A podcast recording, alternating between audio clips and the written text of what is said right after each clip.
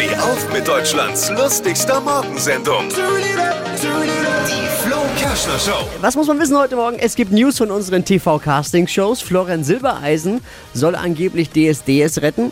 Also ich weiß ja nicht so ganz, der konnte nicht mal die Beziehung mit Helene Fischer retten. Was soll das jetzt? Bedeutet auch, musikalisches Niveau wird anders, aber nicht unbedingt besser. Sarah Connor wird Coach bei The Voice of Germany. Sarah Connor, Mark Forster, Nico Santos, Johannes Oerding nehmen dieses Jahr auf den Drehstühlen von The Voice of Germany Platz.